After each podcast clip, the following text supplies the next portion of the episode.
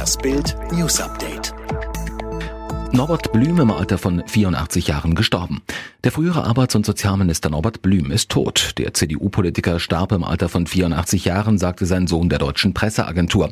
Weitere Angaben machte die Familie zunächst nicht. Seit 2019 war Blüm infolge einer Blutvergiftung an Armen und Beinen gelähmt und saß im Rollstuhl. Am 12. März diktierte Blüm seiner Frau einen Gastbeitrag für die Zeit über seine Lähmung. Ich fühle mich wie eine Marionette, der sie die Fäden gezogen haben, sodass ihre Teile zusammenhanglos in der Luft baumeln. RKI warnt, nicht auf Sommereffekt verlassen. RKI-Vizeprofessor Dr. Lars Schade dankte am Freitag auf der Pressekonferenz des Robert-Koch-Instituts den Menschen in Deutschland dafür, dass sie die Maßnahmen einhalten, aber er sprach auch eine Warnung aus. Es ist noch nicht vorbei. Eine weitere Lockerung der Maßnahmen könne die erreichten Erfolge schnell zunichte machen. Zur Frage, ob der Sommer und damit das warme Wetter dazu beiträgt, das Virus schneller zu deaktivieren, sagte er, das ist weiter eine Hoffnung, aber ich denke, darauf kann man sich nicht verlassen. Gericht in Hessen kippt Schulpflicht. Seit Donnerstag haben die ersten Schulen wieder auf. In NRW müssen tausende Kinder trotz Corona-Pandemie zum Unterricht.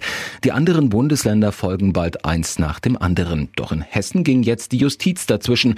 Der Verwaltungsgerichtshof in Kassel gab einer Viertklässlerin aus Frankfurt Recht, die sich einem erhöhten Infektionsrisiko ohne hinreichenden Grund ausgesetzt sah.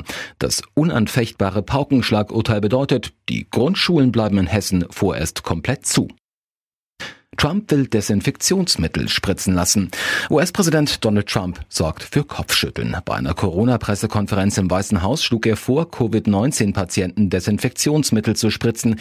Er griff Studien auf, dass Desinfektionsmittel das Virus auf Oberflächen innerhalb einer Minute töten könnte. An seine Experten gerichtet fragte er, ob man Desinfektionsmittel nicht durch Injektion in den Körper bringen könnte, fast wie eine Säuberung. Mediziner reagierten mit Fassungslosigkeit auf die Anregungen des Präsidenten und warnten dringend davor, Desinfektionsmittel in den Körper zu injizieren. Dies sei giftig. Bundestag soll hybrid werden. Neuer Vorschlag für einen Krisenbundestag. Das Hohe Haus soll hybrid werden. Bedeutet, wenn schon nicht alle Abgeordneten vor Ort sein können, sollen sie wenigstens online an den Abstimmungen teilnehmen dürfen.